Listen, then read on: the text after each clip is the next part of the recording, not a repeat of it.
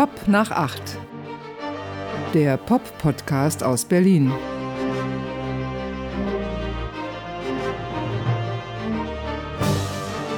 Ja, hallo. Ja, hallo. Herzlich willkommen zu dieser neuen Ausgabe von Pop nach 8, Season 1, Episode 5. Ah, mit Andreas Müller. Und Martin Böttcher, das bist du. Das bin ich tatsächlich. Es wird immer mal ein bisschen hier so getauscht, die Host-Rolle. Sonst sage ich ja immer mit Martin Böttcher und dann sagst du mit Andreas Müller und dann Ja. sag ich, das bin ich. Ich meine, das unterscheidet dann natürlich jede Folge so ein bisschen von der davorherigen Folge, aber gl gleichzeitig, wir kriegen dieses Hallo immer gleich hin und davor läuft ja immer der Jingle. Äh, ich könnte mir vorstellen, der eine oder andere denkt, das ist ja immer dieselbe Folge, die ich da höre. Ja, im Prinzip ist es ja auch immer dasselbe. Also zwei Menschen reden, labern, sagen manche auch, Laber-Podcast. Und es ist schon interessant. Ich habe mich in meiner Freizeit mit so Profi-Podcasts mal beschäftigt und ich fand das ganz interessant. Also da gibt es dann so ein Intro, wo erstmal erzählt wird, was passiert. Ja. Ne? Und dann wird das so abgesetzt und dann geht es irgendwie los. Und ich denke, woher wissen die denn vorher, worüber sie reden? Ah. Also Weil es gar nicht live ist vielleicht? Es ist irgendwie wahrscheinlich aufgeschrieben. Da Ja. sind dann irgendwie Aufpasser, Regisseure, Produzenten innen im Hintergrund. Ähm, es wird irgendwie alles geflaggt, was vielleicht die Generation Schneeflocke beleidigen könnte oder so. Durchläuft dann nochmal so ein Ja, Post-Production-Prozess. Und ich denke mir so, nee, das dafür- haben wir doch alles gar nicht nötig. Also, Erstens, zweitens, dafür bin ich nicht Podcaster geworden. nee, ich wollte Podcaster werden, um diese Live-Situation so, so zu simulieren. Ja, und vor allem einfach auch Free Speech, ähm, ungefiltert, authentisch, das, was gute Podcasts eigentlich ausmacht. Ja, wir reden ja viel über Popmusik, deshalb heißt es, glaube ich, auch der Pop Podcast aus Berlin. Pod- Podcast. Pop nach acht, der Pop-Podcast aus Berlin. Da ploppt mein Mikro immer so ein bisschen, wenn ich das sage, muss ich ein bisschen aufpassen. Ähm, vielleicht kurzer Rückblick auf, auf, auf Feedback, was so ankam. Es läuft, kann man nur sagen. Ja, Also im Prinzip bislang nur positives Feedback. Ja. Ähm, ich bin auch, also du hast ja Negatives, in, was mich angeht, schon bekommen. Das möchte ich eigentlich gar nicht wissen, weil ich teile zwar gerne aus und zwar auch so richtig fies und, und auch gemein teilweise, aber ich kann es überhaupt nicht ertragen, wenn ich kritisiert werde. Das, das stürzt mich in Krisen. Äh, liest du oder hörst du denn gerne Positives über dich? Natürlich. Weil ich habe nämlich eine Mail aus Japan bekommen. Aus Japan? Ja, ich habe so einen ganz alten Freund, der nach Japan gezogen ist, schon, schon vor Jahrzehnten, da eine Japanerin ge- geheiratet hat. Und der hat mir geschrieben, der hat uns gehört. Ah. Und er sagte, lieber Martin, äh, nichts gegen deine Stimme, du hast wirklich eine, eine schöne Radiostimme, aber gegen diese sonore Stimme von Andreas Müller, da hast du einfach keine Chance. Ja, und ich müsste auch ein bisschen aufpassen, weil du so richtig gute Geschichten erzählst und ich dürfte nicht nur so ein passiver Zuhörer da sein, sondern ich müsste mich mal selber so ein bisschen mehr ins Gespräch einbringen. Das hat er dir geschrieben? Das hat er mir geschrieben, ja. Das ist ja unglaublich. Ich wusste, ich wusste nicht, dass er dich so sehr hasst. Nein, er hasst mich nicht. Er wollte, glaube ich, glaube, so in seiner Vorstellung war das ähm, Feedback, ja, mit dem er mir was Gutes tun will, weil er mich in so eine bestimmte Ecke drängen will. Ich habe ihm zurückgeschrieben, ähm, ja, ich weiß, dass Andreas Stimme eine, eine krasse Stimme ist. Ja, äh, habe ich dir selber ja auch schon öfter gesagt. Du, du könntest auch das Telefonbuch vorlesen Ja. und die Leute würden stundenlang dazuhören. Du bist so ein bisschen für mich der Christian Brückner von Pop nach acht, diese berühmte Synchronstimme. Ja, und habe ihm dann aber auch gesagt, aber auch diese Rollenaufteilung, ähm, erstens sehe ich die gar nicht so krass. Ich erzähle hier auch gern die eine oder andere Geschichte. Äh, zweitens, ist das, das, ich, ich, das ist nicht gespielt. Ich höre dir wirklich gerne auch zu. Aber das Peinliche ist natürlich, wenn du schon sagst, also mit dem, mit dem Telefonbuch ist ja so eine Sache, ne? das kann man als, als Kompliment Mhm. aufnehmen. Andererseits kann man sagen, ja, der kann ja irgendwas erzählen, inhaltlich ist das total egal, aber Hauptsache er erzählt was. Naja, aber so ist es ja nicht. Du erzählst ja schon gute Geschichten, weißt ja auch viel. Also ich weiß von weiblichen Menschen, Frauen nennt man die, Ja. glaube ich, die dann sagen, ach, du müsstest mal so ein Erotik-Hörbuch einsprechen. Und ich so, äh, Aha. Das finde ich irgendwie komisch, wenn ich mir so vorstelle, ich lese da irgendwie sowas ein oder spreche das ein. Ich kann das ja, ich bin ja kein Sprecher, ich kann das erzählen oder so. Und dann haben die, machen die ja vielleicht Sachen. Aber, aber wie erklärst du dann diese andere Mail, die wir bekommen haben, wo, wo jemand geschrieben hat, eine Frau aus Leipzig, sie hätte sich in mich verschossen. Weil sie sich wahrscheinlich nicht getraut hat, sich in mich zu verschießen, weil sie denkt so, an den komme ich eh nicht ran. Aha. Und bei, bei dem kleinen Bötschi, den, den könnte ich mir vielleicht noch kaschen, ne? Naja, let's face it, also es sind natürlich die harten Fans, googeln natürlich sofort. Und es ja. gibt ja genug von uns im Netz zu finden, auch wenn ich so einen Allerweltsnamen habe, dann muss das ja. ja. nur mit Radio kombinieren, dann kriegt man den Komiker vom Südwestfunk und äh, den äh, gnadenlosen Richter oder den äh, Anti-Drogen-Richter, ja, äh, die heißen alle so wie ich, aber natürlich findet man mich auch und natürlich auch entsprechende Bilder. Von dir natürlich auch. Allerdings sind die natürlich 20 Jahre alt. Ne? Ja, 15 glaube ich oder ja. so. Ja, da habe ich wirklich mal richtig gute professionelle Fotos machen lassen. Allerdings habe ich auch einen berühmten Namensvetter, den äh, Filmkomponisten Martin Böttcher. Ne? Genau, der ist ja so. fast 90 geworden, der ist ja tot, leider. Ähm, der hat diese Filmmusik für Winnetou gemacht und auch für den ein oder anderen Edgar Wallace-Film. Und für den St. Pauli-Report. Ja, und ich glaube sogar auch für, für hier der Bergdoktor oder irgendwie sowas. Ja, da war aber nicht mehr so gut. Nee, aber ich meine, den kann man zumindest optisch von mir ganz gut unterscheiden. Ja, ja. Also die Fotos. Ich habe noch eine andere Mail bekommen, die uns beide betrifft. Mhm. Und zwar, wir haben ja über Bob Dylan geredet. Ne? Ja. Das war ja unabhängig voneinander, haben wir beide so unsere Konzerterlebnisse ähm, mit Bob Dylan war so, so mit unsere schlimmsten Konzerte für dich, glaube ich, so ein Berliner Konzert, wo er in der Waldbühne ja, gespielt hat genau. und ganz früh angefangen ja, hat und ja. keiner da war, weil die Berliner zu spät hingegangen sind. Ich habe ihn in der Max-Schmeling-Halle äh, gesehen und ich fand es unglaublich langweilig und uninspiriert. Und ein Psychologe hat mir geschrieben, ja, und äh, der, der sagte, ich habe von Musik nicht so viel Ahnung, aber es gibt so Psychologen, Kollegen, die reden vom Bob Dylan-Moment. Das ist ihm da eingefallen, der, den jeder von uns so in seinem Leben haben müsste eigentlich. Äh, Bob Dylan hat ja den Nobelpreis bekommen und hat das so ein bisschen diese Preisverleihung und auch, dass er ihn überhaupt verliehen bekommt, so so mit bisschen Missachtung gestraft. Erst ja. hat er sich gar nicht geäußert, dann gab es so ein dreizeiliges Kommuniqué und dann hat er den Preis von, einer, von jemand ganz anderem abholen lassen. Hat ihn, nicht mal ja, hat ihn nicht mal selber geholt, aber. Ne? Und äh, dieser Bob Dylan-Moment, sagt er, schrieb er mir, das sollte jeder von uns, sollte den haben und sich klar machen, Kritik macht mich nicht besser. Ja? Und gleichzeitig auch diese Auszeichnungen, die helfen mir überhaupt nicht in meinem Leben weiter bessere Musik zu machen. Und deshalb könnte ich sowohl positive als auch negative Kritik einfach hinten anstellen. Es würde einfach, äh, es bringt einen nicht weiter. Hm. Da muss ich jetzt erstmal drüber nachdenken. Was natürlich ein bisschen blöd ist, weil wir müssen ja hier weitersprechen. Ja, ich wollte das nur mal, das war ja, auch das, eine Form von Feedback natürlich. Das, ne? Äh, das lasse ich nochmal sacken für Episode 6. da werde ich mich dazu äußern.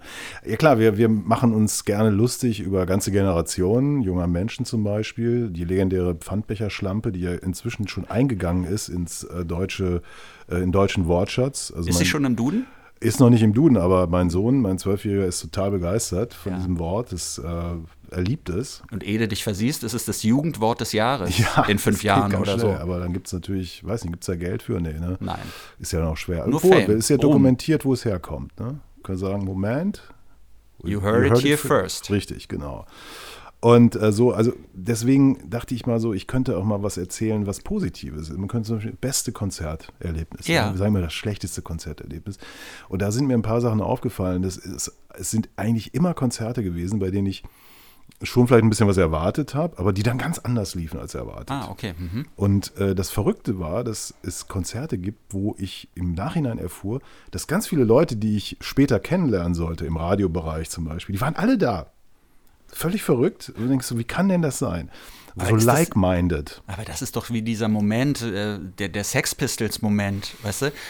als die Sex Pistols irgendwie noch gar nicht bekannt waren und so rumgetourt sind in, in, Manchester. In Manchester. Ja. Und da war eine Handvoll Leute 40. nur im Publikum. Ja. Und wer alles behauptet hat später, dass er da gewesen ist und dass es ein Erweckungsmoment war für ihn, äh, das sind Hunderte, glaube ich. Ja, da könnte man heute ein Stadion mit voll machen, aber ja. es ist ja ziemlich gut dokumentiert. In dem Film 24 Hour Party People wird das sehr genau gezeigt, wer da war. Und wer nicht da war. Wer nicht da war. Mhm.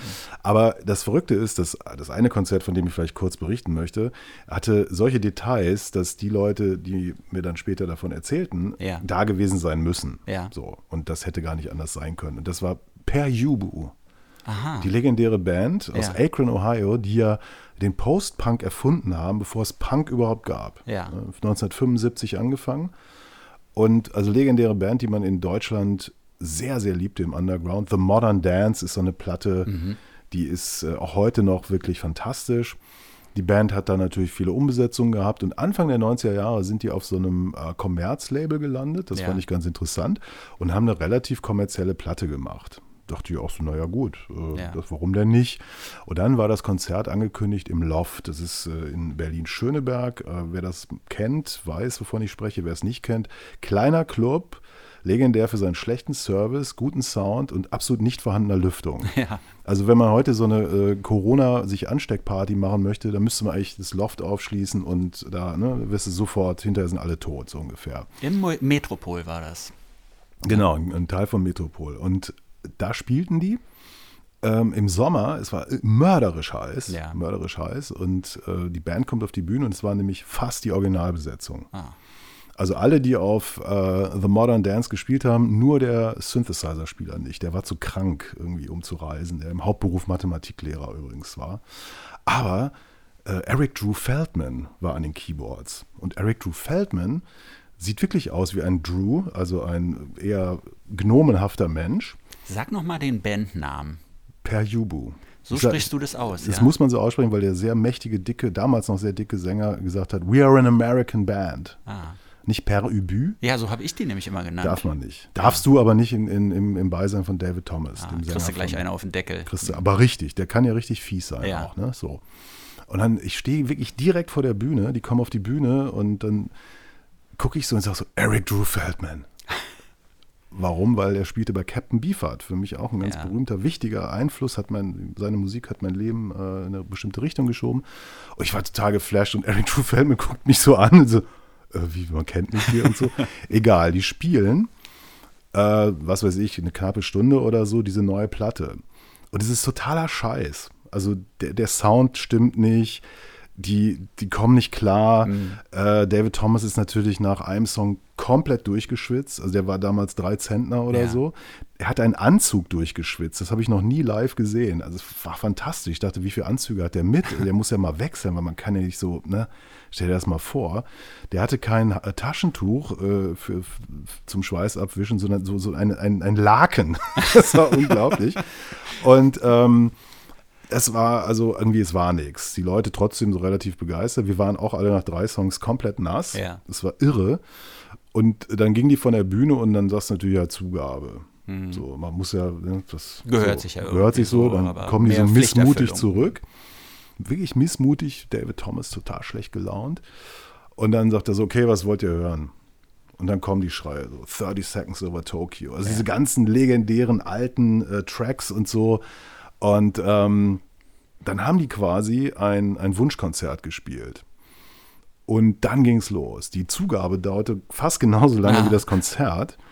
Du merktest richtig, wie, wie die Gesichter plötzlich sich entspannten, wie sie, äh, ne, Eric Drew Feldman wusste ja nicht, was er spielen sollte. Er kannte die ganzen Songs nämlich nicht. Und ähm, es war fantastisch. Dann hat David Thomas so äh, Orson Welles Imitationen gemacht. Er ist ein großer Orson Welles Fan und hat dann immer so gesagt, okay, das nächste Lied spielen wir nur, wenn jemand erkennt, aus welchem Film dieses, ja. dieses Zitat ist. Und das wusste natürlich keiner. Der machte immer irgendwie, machte das ziemlich gut nach. Und irgendwann schrie einer, yeah! Und er so, okay, das reicht, was willst du hören und so.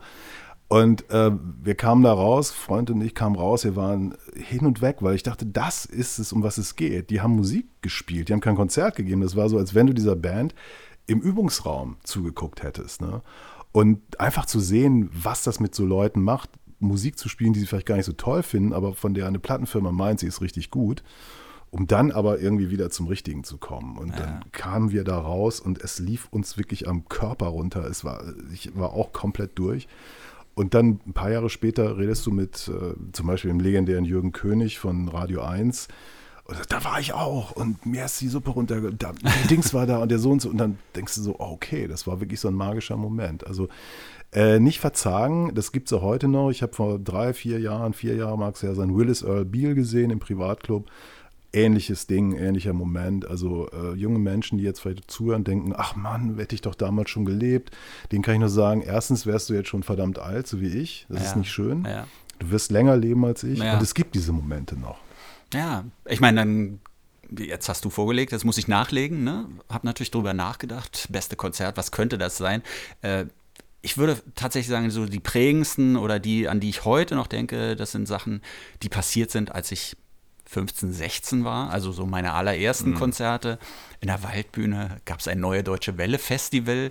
Vier Bands sind aufgetreten, Interzone, Ideal und ich glaube Spliff war noch dabei. Oh ich hatte eine orangefarbene Hose an mit so schwarzen Längsstreifen. Furchtbar. Ja, ist halt schon eine Weile her. Das fand ich einfach nur gut, weil es glaube ich, mein erstes richtiges Konzert war, zu dem ich gegangen bin. Und das ist ja eine erste gute, ja, ein erstes gutes Erlebnis. Depeche Mode in den 80ern ja. in der Deutschlandhalle in Berlin. Wahnsinn eigentlich, aber nur weil ich damals so, so, so erbitterter Depeche Mode-Fan eigentlich war. Erbitterter Fan, das ist ja, toll. Also so richtig, aber ja. Dann gab es einen Artikel über den, äh, im Tagesspiegel über dieses Konzert und da war ich sehr enttäuscht, weil die vor allem darauf abzielten, dass die Eltern von den ganzen Leuten, die da drin waren, Depeche Mode waren damals eine Teenie-Band, ja. ja 15-, 16-Jährige, die Eltern standen vor der Deutschlandhalle und haben auf diese Kids gewartet. Und das klang so ein bisschen verächtlich. Dann habe ich mich auch fast schon ein bisschen drüber äh, dafür geschämt.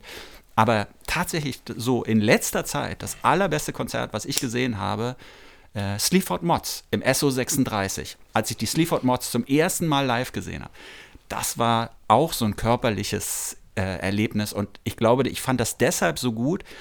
Alle Sleaford Mods Konzerte laufen, glaube ich, relativ gleich ab. Die sind ja zu zweit nur auf der Bühne. Es gibt ganz minimalistische Musik, die der eine ich weiß nicht, ob er drogensüchtig ist, aber er macht auf jeden Fall so einen, so einen Eindruck, die der da von seinem ein so ein kleines Gerät immer nur abspielt.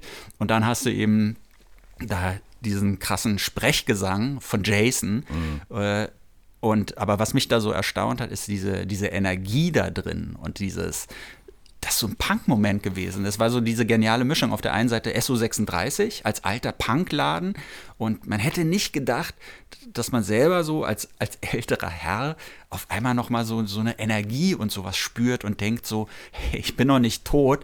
Äh, es Musik erreicht mich, ich habe ein körperliches Empfinden, ich möchte da rausgehen aus dem Konzert und draußen Autos anzünden, so ungefähr habe ich natürlich nicht gemacht. Nein. Ne? Aber das war so dieses Gefühl, mit dem ich da rausgegangen bin. Ist ein paar Jahre her, fand ich super. Ja, das ist eben auch noch authentischer äh, Hass, authentische Wut, was die darüber bringen. Und ja. die sind ja auch nicht mehr so jung. Das macht es irgendwie auch ganz gut.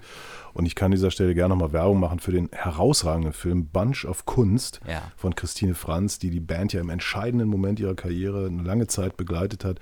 Für mich einer der besten Filme überhaupt, wenn ja. es um sowas geht. Und mir ging es übrigens ähnlich, als ich den das erste Mal gesehen habe diesen Film, das war aus beruflichen Gründen, hatte ich hinterher auch das wahnsinnige Bedürfnis, manchen Leuten eine Ohrfeige zu verpassen. Hm. Leider auch im beruflichen Umfeld, was nicht so gut kommt äh, und auch irgendwas kaputt zu machen oder so. Nur eine Ohrfeige? Weil ich hätte ja, gedacht, du sagst im übertragenen jetzt so, Sinne.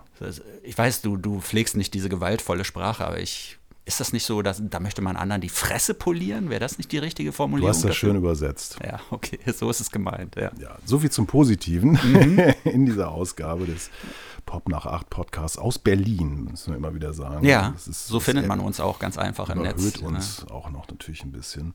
Ja. Ähm, ja. Es gibt ja hier so eine, ich will es jetzt nicht Reihe nennen, weil wir haben beim letzten Mal, glaube ich, nicht drüber gesprochen, aber Meinst wir du? sollten öfter drüber sprechen. Unglückliche Musiker gestalten eigentlich. Oder auch armselige Musiker gestalten. Traurige Musiker. Traurige, oh ja, das passt ja. vielleicht besser, ist nicht so abfällig. Ja, manche wissen ja, dass ich eine, eine Reggae-Vergangenheit habe. Manche sagen auch Reggae. Manche sagen Reggae, aber wir wissen, dass es Reggae heißt. Und es gibt ja so einige Acts in diesem Bereich, auf die man als äh, Auskenner dann so ein bisschen runterguckte. Und dazu gehört ja. UB40. Ach. Also das fand man, konnte man nicht richtig gut finden. Was ja. natürlich ein totaler Fehler ist, denn UB40 ist eine der erfolgreichsten Reggae-Bands in Jamaika zum Beispiel mal mhm. gewesen, weil die äh, etwas älteren Hörerinnen und Hörer dieser Musik total auf diesen Schnulli-Sound stehen. Ja, ja. Und äh, ich hatte mal das Vergnügen, Ali Campbell, den Sänger von äh, UB40, zu treffen für ein Interview. Und hatte nun wirklich die Idee, das ist jetzt alles ganz furchtbar. Weil dieser Typ, diese Musik. Und dann ja. war noch Astro dabei, also mhm. der MC, leider gestorben vor ein paar Monaten. Ich weiß nicht, ob noch einer dabei war. Auf jeden Fall hatte Campbell damals ein ziemliches äh, Kokainproblem zum einen, was so einigermaßen im Griff war. Das war aber nach Red Red Wine natürlich. Das war ne? schon, ja, ja, da kamen die aber gerade so wieder, da kam so Labor of Love Volume 2 oder sowas raus, ne? also wo sie ihre Vorbilder nachgespielt Ja. haben. Und ähm, ich traf die da in so einem Hotel, in so einem bestimmten Raum und ähm, er hatte irgendwie schon ein bisschen was getrunken und war irgendwie ziemlich strange drauf. So. Aber wir kamen so ins Gespräch. Das war ganz, er merkte so nach einiger Zeit, ah, okay, das ist jetzt, der will uns jetzt hier nicht in die Pfanne hauen und ich brauchte halt so ein paar O-Töne und so, ne? Und ähm, dann meinte er so, ja, ob ich denn irgendwie mal was rauchen wollte. Und ich so, wie was? Und naja, ja, und dann, da, ja, dann hat er in seine Tasche gegriffen und ähm, ich hätte es nicht tun sollen. weil die traurige Gestalt war ich hinterher. Lagst du am Boden? Fast. Ja. Also es War war, so starkes ich, ich Zeug, ja? das, ich meine, ich, ich bin absolut gegen jede Droge, das Ja. weißt du. Also Ja. auch wenn ich hier gerade schon wieder no. eine ganz casual eine Zigarette rauche. Aber damals nicht, war das so und ich dachte, meine Güte, wenn der sich jeden Tag, ich weiß nicht, wie viel davon reinschraubt, wie kann der überhaupt und so. Ja. Aber also eigentlich ging es um eine traurige Geschichte, aber ich war dann am Ende dasjenige Bündel und dann das Konzert abends war herrlich. Also es waren alles ältere Menschen da, die wie beim, ich, so Ballermann-mäßig das alles gefeiert haben. Der Aber Sound das hast war, du überhaupt noch da, mitbekommen? ich habe mir das dann, ja, ich musste mir das angucken. Da warst du dann wieder besser Da drauf. war ich dann, da praktisch. konnte ich wieder gehen. und der Sound war brillant. Das war einer der besten Live-Sounds, die ich jemals gehört habe. Und die haben halt, das ist so eine Kom Kommune, ne? Die haben, kommen ja aus Birmingham. Das ist ja so eine wild gemischte Szene. Weiße, Schwarze machen da zusammen Musik und das ist ganz anders als in anderen Gegenden Englands auch. Und die haben dann die Altvorderen, die das Mischpult halt bedienen und so. Und dahinter waren dann so, ja, ältere Teenager, die angelernt werden in, in, in dieser Kunst, sowas abzumischen. Das fand ich total beeindruckend, auch wie die so miteinander umgingen. Es hatte überhaupt nichts von dieser mackerhaften, wir machen hier irgendwie ne, und wir sind voll cool, sondern wenn da einer von den Kiddies irgendwie meinte, ja, und dann hat der Alte gesagt, ja, da musst du so und so da drehen oder was weiß ich, toll. Das Publikum war natürlich furchtbar. Die hatten wirklich Hawaii-Hemden an und so. Und als dann Red Red Wine kam, war, ist, da flog dann die Decke weg und dann bin ich auch gegangen. Ja, ja, Publikum ist natürlich immer schwierig. Ne? Man stellt, steht ja selber im Publikum und ist Teil des Ganzen eigentlich. Und das ist, glaube ich, so ein bisschen fast so wie, wie Tourist sein. Ne? Man ist in der Welt unterwegs und sagt so, guck mal die Touristen. Aber man ist ja selber auch der Tourist und ist nicht so weit davon entfernt. Vielleicht, man bildet sich natürlich ein, man wäre ganz, ganz anders drauf. Weil wir gerade bei den traurigen Gestalten sind, ähm, so im wahrsten Sinne des Wortes gerade eine traurige Musikergestalt ist äh, Gigi D'Agostino. Den ich durch dich kennenlernen durfte. Äh, Ich verstehe das gar nicht, dass du den nicht kennst. Also, dass man zumindest den Namen schon mal gehört hat. Ich meine, der hat, der hat wirklich Hits gehabt. Ja. L'amour toujours. Also so vom Namen her hätte ich eher so gedacht, dass er so Sachen macht wie Santa Maria oder so. Nein, nein, das ist so oder? ein italienischer Produzent und DJ, der hat den sogenannten Lento Violento Style, so nennt er selber das erfunden.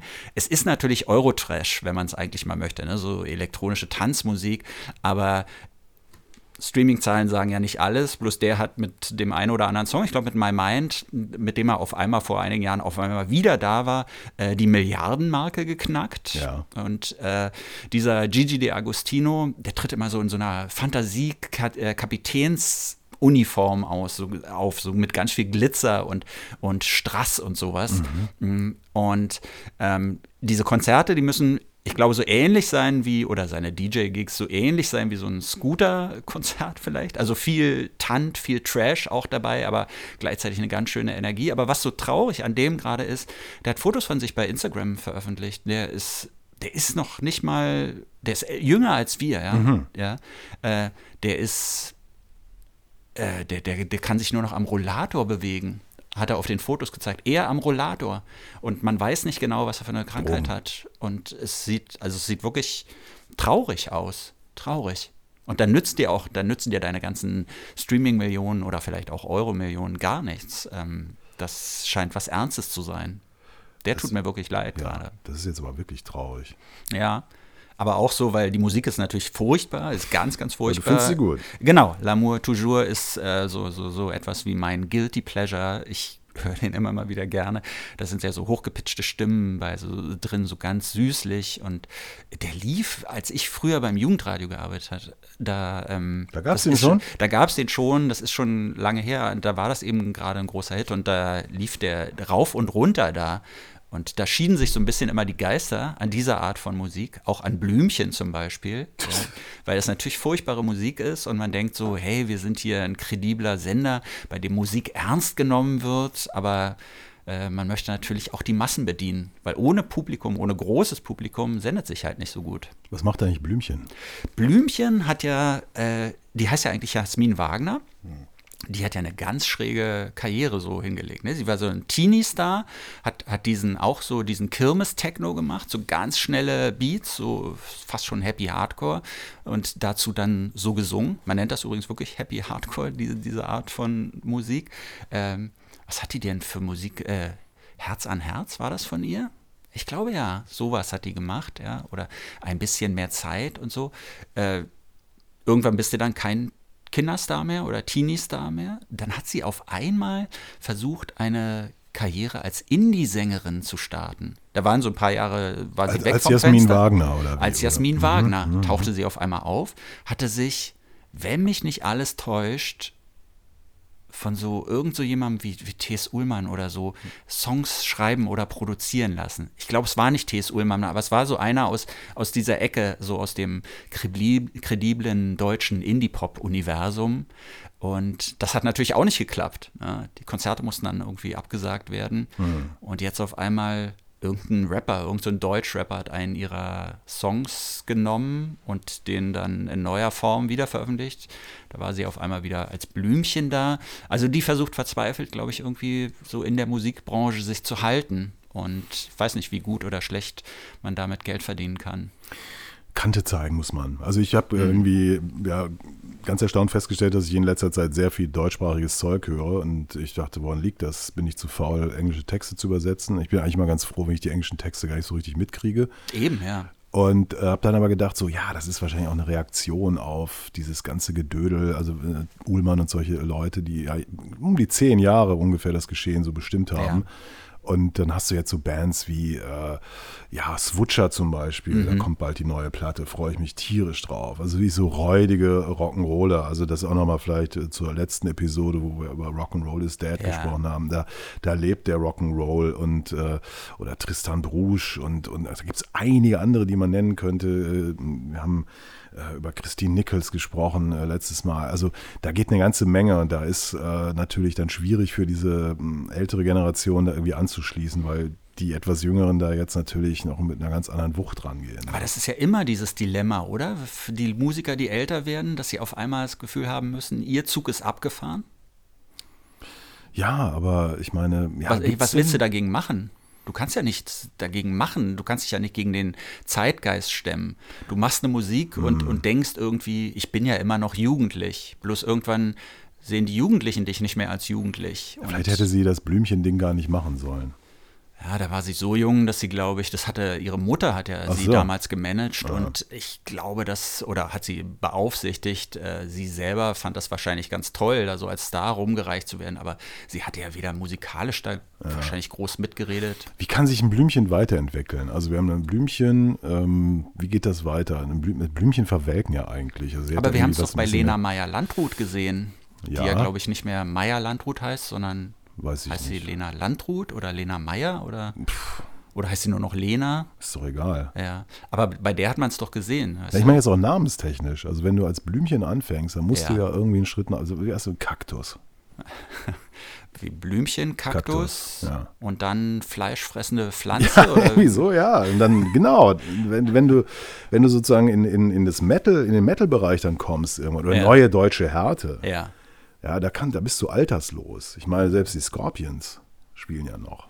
Oder wieder. Ich meine, wie, wie oft haben die schon angekündigt, es ist jetzt wirklich endgültig vorbei und dann kam, Dann kam nochmal ein russischer Oligarch und hat gesagt, okay, eine Million für das Konzert in also als Krasnojarsk. die Scorpions vor ein paar Jahren gesagt haben, das ist jetzt unsere Abschiedstour, ich hätte all mein Geld darauf verwettet, dass die auf keinen Fall für immer in Ruhestand gehen. Das war da schon so in diesen ganzen Abschied mit reingelegt, die kommen auf jeden Fall wieder. Mhm. Ich meine, Comeback ist ja eine wichtige, ähm, ein wichtiges Bestandteil von Pop- und Rockmusik auf jeden Fall. Also gehört ja irgendwie immer dazu, diese neue Begeisterung und so.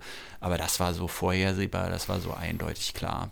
Es war ja aber auch nicht wirklich, ähm, ich meine, es gibt ja keinen Masterplan. Ne? Also du machst das, du bist jung, du machst es weiter, wirst älter und dann bist du irgendwie im komischen Alter, wo alle sagen, das ist aber peinlich, dass man das noch macht. Dann ja. wird es irgendwann auch egal. Ja. Und wenn die so, ich meine hier so Jagger oder diese Typen, die sind ja jetzt auch schon 80 oder so ja. oder an die 80 ran. Und, äh, oder du musst vorher sterben. Wann ist denn der beste Zeitpunkt denn für Musiker zu sterben? Ich weiß nicht, bevor sie anfangen, schlimme Musik zu machen vielleicht. 27? Könnte Na, man ja so denken, ne? 27, gutes ja, Alter, um zu sterben. Aber ehrlich gesagt, ich hätte gerne noch äh, 40 weitere Jahre von Jimi Hendrix Musik zum Beispiel ja. gehabt. Also da fand ich das nicht so gut. Ja, jetzt im Nachhinein, ich hätte auch gern gesehen, was Kurt Cobain heute noch machen würde. Ich glaube nicht, dass da musikalisch noch so viel passiert wäre. Äh, weiß man aber natürlich nicht.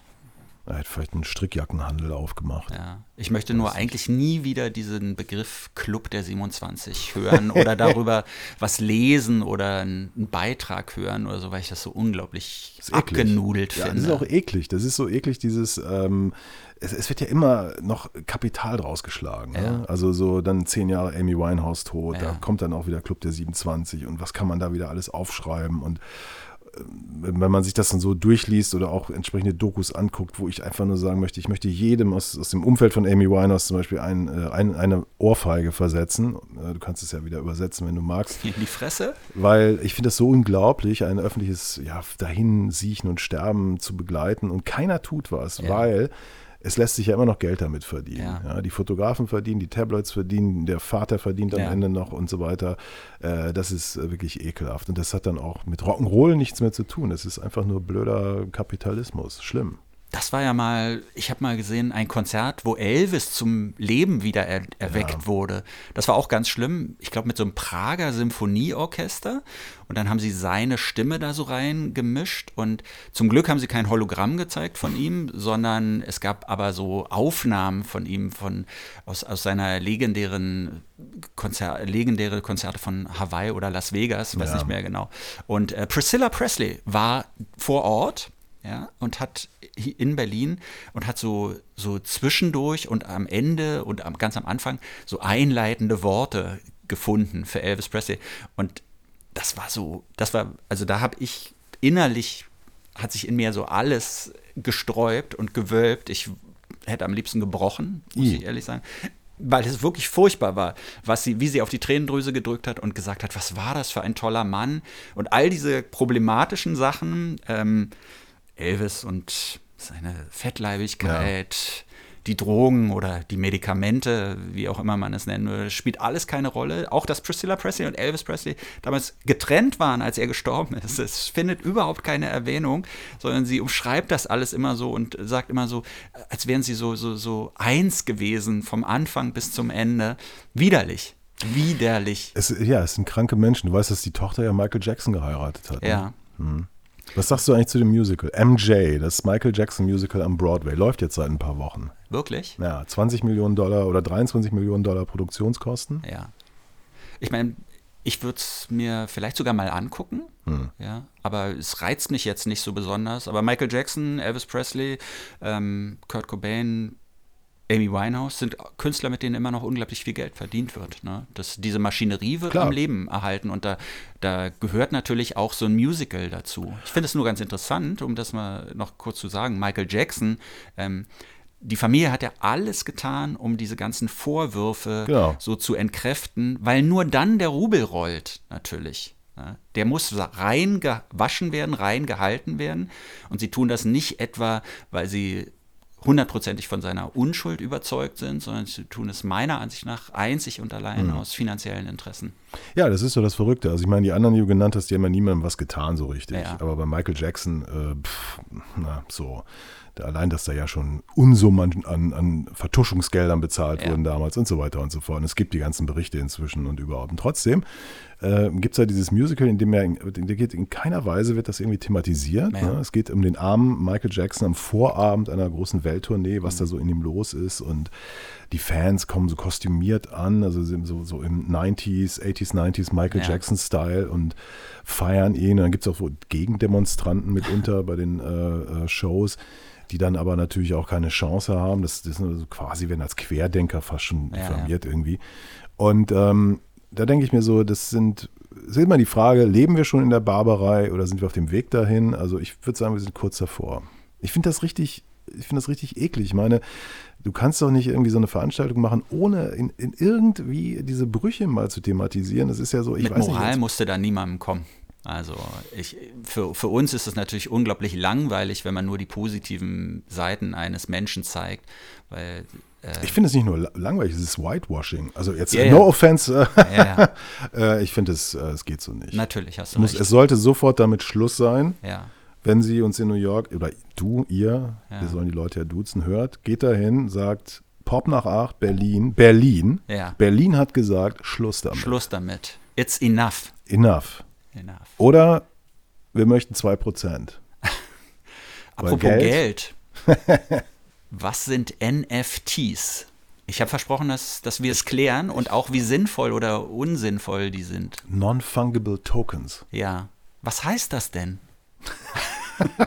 also ich habe mich Ich dachte erst, das hätte was mit Pilzen zu tun, als Hab ich, das das erste Mal Ja, habe ich auch gedacht. Fungi, Fungi Fungus, ne? Ja. Token, Tokenism hat man ja in letzter Zeit so ein bisschen auch öfter mal gehört, so als Wort. Aber es sind. Also ich habe mich entschlossen, ich werde es nicht ganz genau erklären, sondern ich würde mal gern die Absurdität des Ganzen äh, erklären. Mach ja. mal, ich rauche derweil eine. Es ist so ein, es ist ein Phänomen, auf einmal werden Dinge verkauft, Musiker auch, Künstler versuchen Dinge, digitale Dinge zu verkaufen und sie als einmalige Dinge zu, verka zu, zu verkaufen ähm, und nehmen damit zum Teil horrende Summen ein. Und äh, ich würde es so übersetzen, du kriegst so ein kleines Zertifikat und dieses Zertifikat behauptet, dir gehört ein digitales Werk, ja, das nicht kopiert werden kann. Das ist einzigartig, aber nur durch dieses Zertifikat. Nur dieses Zertifikat macht es so einzigartig. Und wenn du das gerne haben möchtest, musst du Geld bezahlen. Und auf einmal fangen alle möglichen, auch Musiker übrigens, auch ja, so, so Dance-Music-Producer und so fangen an, auf diesen NFT-Zug zu, zu springen. Und ich frage mich, wer will denn das kaufen und warum? Es reicht doch, dass es ein paar tun. Also ich meine, das Ding ist ja, ähm, wenn du jetzt zum Beispiel über Videos sprichst, also animierte Sachen, Bilder oder so, die sind ja gesichert in der Blockchain. Ja. Das können wir jetzt nicht erklären. Das übersteigt, also Genau, wir sind ja kein NFT, Einstein. ja. Ja? Also es ist safe, da wo es ist. Äh, es können aber auch alle sehen. Also Aber du kannst ja nichts damit machen. Das, das ja, du, kannst, ich- du, du kannst sagen, äh, ich, ich habe das und es wird vielleicht noch mehr Geld einbringen eines Tages. Wird noch wertvoller. Aber natürlich kannst du zum Beispiel ein Bild, kannst ja eine Kopie davon machen. Die hat dann nicht dieses Zertifikat, ja, aber es ist trotzdem das gleiche Bild. Das eine ist nur einzigartig, weil es eben dieses Zertifikat kannst rangeheftet du wirklich hat. eine Kopie machen? Natürlich. Kommst du da so dran, dass Klar. das Kopier in der Blockchain? Nein, also zumindest bei Images, also bei Bildern kannst du doch, ich meine, da rufst du ein Bild im Internet auf und machst einen Screenshot und hast, hast dieses Bild auch. Es ist natürlich eine Kopie, aber Ja gut, aber du kannst ja auch in, in Louvre gehen und die Mona Lisa fotografieren und hast ja, Ja. trotzdem nicht das Bild. Das stimmt, ja. Aber du kannst dir ja so ein Non-Fungible Token nicht irgendwo hinhängen oder sowas, sondern das ist ja nur dadurch, dass es, dass es in deinem Rechner ist oder irgendwo auf einem Server liegt, ist es ja überhaupt existent. Also ich weiß, dass in der Hip-Hop-Kultur das sehr angesagt ist. Ja. Und ich habe auch mit Scooter mal darüber gesprochen. und der hat dann mir dann auch erklärt, was da H.P. Baxter, ist. ja. Mhm. H.P. Baxter, ja. Hat er, ja, das ist so ganz schön, da dreht sich mein Kopf so und sagt Hyper, Hyper. Ja. Das ist so toll. Und was er davon hält, ja, weiß er auch nicht, sein Management fand das cool, das so zu machen. So. ich meine, da ist einfach das Ding so, ich meine, das Geld braucht er nicht. Ich weiß nicht, was es dafür, also dafür überhaupt Geld bekommen hat, ob das jemand gekauft hat. Aber man muss da irgendwie mit bei sein. Und ähm, ich, für mich ist das ähnlich wie mit Bitcoins und solchen Geschichten. Äh, da ist einfach viel zu viel Geld unterwegs und man muss irgendwas kreieren, um, um dieses Geld in irgendwas zu verwandeln, Klar. weil äh, Zinsen gibt es nicht und so wird das irgendwie gepusht und gemacht und in drei Jahren lachen sich alle tot. Genauso wie, wie irgendwie Bitcoin-Besitzer. Ähm, es sind natürlich dann immer die Kleinen, die vielleicht für kleines Geld, aber dann doch ein bisschen Geld, das da reingegangen sind. Und ob jetzt ein, was weiß ich, ein paar Millionen verliert, ist dem noch egal, merkt er nicht. Aber ähm, was ich ganz lustig finde bei dieser NFT-Debatte ist, was ist, wenn der Strom ausgeht? Du, ja, also äh, du siehst ja, ich habe hier an meiner Wand Bilder des fantastischen Künstlers Felix Becker, ja. äh, den ich ein bisschen sammle. Mhm. Ähm, ist jetzt auch noch bezahlbar und äh, ich mag das, was er macht und ich mag ihm dann auch das Geld bezahlen. Und das Einzige, wenn hier der Strom ausfällt, dann gehen die Lampen aus und wir können sie nicht sehen. Aber die Bilder sind halt noch da. Ja. Aber mag es daran liegen, dass wir alt sind? Ich weiß es nicht. Ich sammle ja auch so bestimmte Dinge. In letzter Zeit habe ich so einen belgischen Comiczeichner für mich wieder entdeckt, Ted Benoit. Von dem gibt es eine Handvoll Bücher und vor allem, der hat damals so Siebdrucke, so Poster von seinen besonderen Werken machen lassen und die so in limitierter Fassung so verbreitet, so 99er Auflage oder sowas. Die sind wirklich sehr, sehr schön, mhm. sind ziemlich selten heutzutage zu bekommen, ähm, gehen normalerweise so für 100, 150 Euro weg. Jetzt habe ich gerade einen gefunden, der möchte einen Tausender auf ah. einmal dafür haben. Ja, und es ist ein sehr schönes äh, Motiv. Da sitzt eine dieser Comicfiguren im Swimmingpool, irgendwie wahrscheinlich in Südfrankreich oder so. Es ist so im Tim und Struppi-Stil ja. so gezeichnet, sieht wirklich toll aus. Und ja, ich ärgere mich, dass er dafür einen Tausender will, ja. weil ich es so, ich finde es einfach so unverschämt. Gleichzeitig nur der hat dieses Bild, man kriegt es nirgendwo anders und dann zuckt es so in einem. Mhm. Äh, aber NFT, das ist so ähnlich wie, ja, wir haben es schon gesagt, mit an, an, die Blockchain gebunden, genauso wie Bitcoin. Und es gibt ja Leute, die ganz früh bei Bitcoin eingestiegen sind, deren Bitcoins haben weil, weil dieser Wert ist ja wirklich unglaublich gestiegen, zumindest in, in den Anfangsjahren. Ähm, der hat irgendwie so, ja, so, als hätte er das Passwort vergessen oder diese eine Nummer, die er braucht, um das zu entschlüsseln. Und das liegt zwar da, aber er kommt nicht ran. Und er hat wohl alles schon versucht. Und da sind angeblich im Wert von, weiß nicht, 100.000 oder so, sind da Bitcoins, an die er aber nicht rankommt. Niemand kann ihm da helfen. Und es gibt irgendwo einen Zettel, wo diese Zugangsdaten draufstehen, den er schon überall gesucht hat, aber nicht mehr finden kann. Und so stelle ich mir das vor, wenn der Strom dann ausfällt. Ne? Das ist so die, die, die, das Bild dazu. Aber kannst du dir ein Foto schicken lassen von diesem Siebdruck? Dann hast du es doch auch irgendwie. Ja, das stimmt. Da will er bestimmt einen Zehner für haben. Oder das so. Lustige ist, ich habe es sogar mir mal, das gibt es auch als Postkarte, mhm. ähm, die habe ich mir geholt, abfotografiert und selber mir ein Poster davon herstellen lassen. Aber es ist ja dann doch nicht das Gleiche. Ja, da, von daher hast du schon recht. Es ist eben nicht das Einzigartige. Du bist aber trotzdem dann auch in einem kreativen Prozess plötzlich gewesen. Und das soll Kunst ja, ja auch sein. Intervention im ja. Leben. Dich wachrütteln, ne? Andererseits, wenn du das Original hast, ähm, das ist dann auch immer was für Bares, für Rares eines Tages. Weil ich, ich frage mich immer noch, woher deine Faszination für Bares Ferraris so kommt. Aber ich bewundere dich dafür. Ich mag daran, dass man normale Menschen beobachten kann, wie sie relativ normale Dinge tun, norm mhm. normale Dinge sagen. Und das ist natürlich wahrscheinlich auch alles produziert und geschnitten, aber ist mir egal. Ich setze darauf, wenn Horst Lichter mal nicht mehr möchte, dass ich das dann mache. Und die Sendung geht immer weiter. Ja. Obwohl der ist nur unwesentlich älter als ich, also es wird schwierig. Aber das ist, äh, vielleicht solltest du den Tausender investieren, weil es könnte sein, dass in fünf Jahren du damit zu Bares Ferraris gehst und vielleicht 1050 kriegst. Das könnte theoretisch sein, ja. Aber kann auch sein, dass du die Händlerkarte nicht kriegst. Für dich habe ich heute leider keine Händlerkarte, aber dann tauchst du ja wahrscheinlich auch gar nicht auf, oder? Ich? Ja, nee, ich meine, die Leute, die da sind und keine Händlerkarte kommen, bekommen, die meisten von denen sind ja auch gar nicht dann im Bild zu sehen, ne? Doch, doch, doch. Ach so meinst du? Nein, das ist, ist ja das, was man sieht, das passiert ja schon mal, dass die ja. keine Händlerkarte Genau, aber. Der Rest ist ja nur, sind ja nur Statisten. Ja, die, die stehen da, da so, um zu zeigen. So, das wäre ein Traum von mir, vielleicht mal so als Statist bei Baros Ferraris anzufangen. Was du schon so alles, also du, ich bewundere dich, du bist ja schon auch ein bisschen älter, du bist ja, ja sogar noch älter als ja. ich, ja, aber du hast noch so Träume. Ich habe Träume. Ich habe gar nicht mehr so richtige Träume. Nee, ich träumte von einem Podcast namens Pop nach acht und siehe, was daraus geworden ist. Ja.